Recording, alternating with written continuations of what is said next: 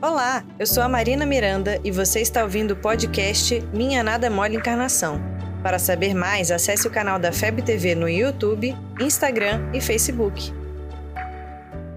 Oi, oi, galera do bem. Meu nome é Marina Miranda e hoje eu vou contar para vocês como que eu escolhi ser espírita.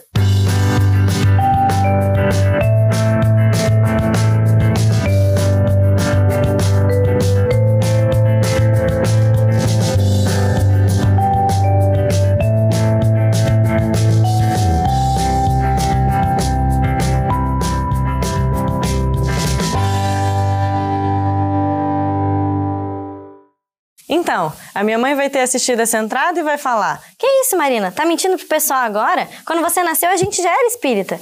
E sim, é verdade. Quando eu nasci, a minha família já era espírita. Mas o que também é verdade é que a minha mãe pode ter decidido ser espírita, mas eu ainda não. Até os meus 17 anos, eu ia para evangelização meio porque eu tinha que ir. Eu sempre gostei de ir, achava as aulas super interessantes. Eu gostava das histórias e explicações que os evangelizadores davam. Mas eu não era espírita assim de verdade.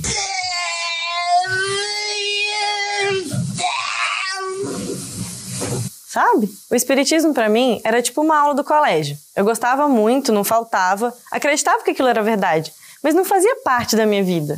E aí, o que, que aconteceu?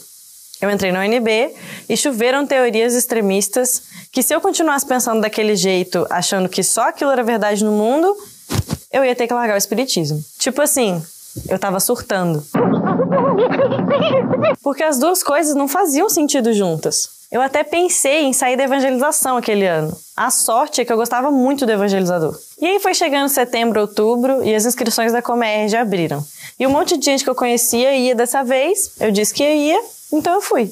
A Comerge não é tranquila. A Comerge mexe com a gente. Outro dia eu falo mais do evento, mas o que eu quero falar aqui é o que aconteceu lá que me fez escolher ser espírita. Porque ser espírita não é a consequência de algo.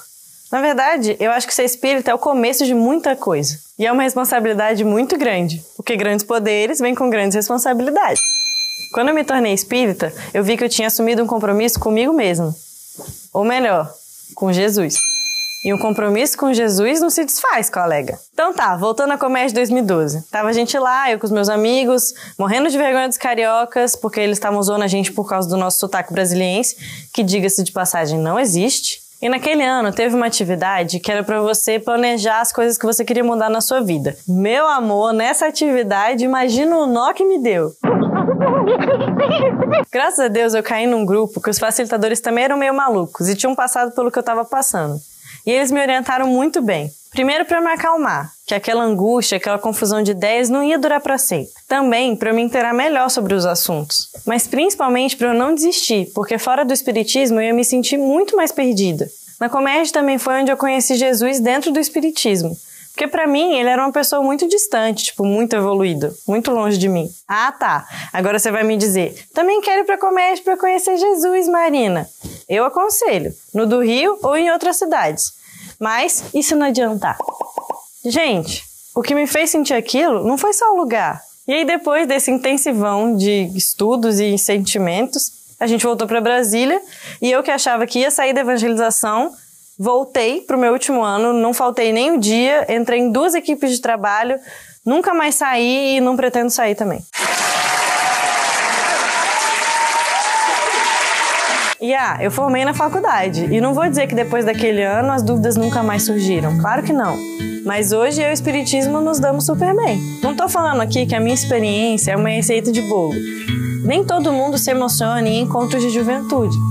Cada um vai ter o seu jeito de se encontrar. Mas o importante é não fugir do espiritismo, porque se tem algo que te conforta, te espera e não te julga, é ele. Para mim valeu muito a pena não desistir, então acho que isso serve para você também. Você ouviu o podcast Minha Nada Mole Encarnação. Siga a gente nas redes sociais arroba FebTV Brasil. Até o próximo programa.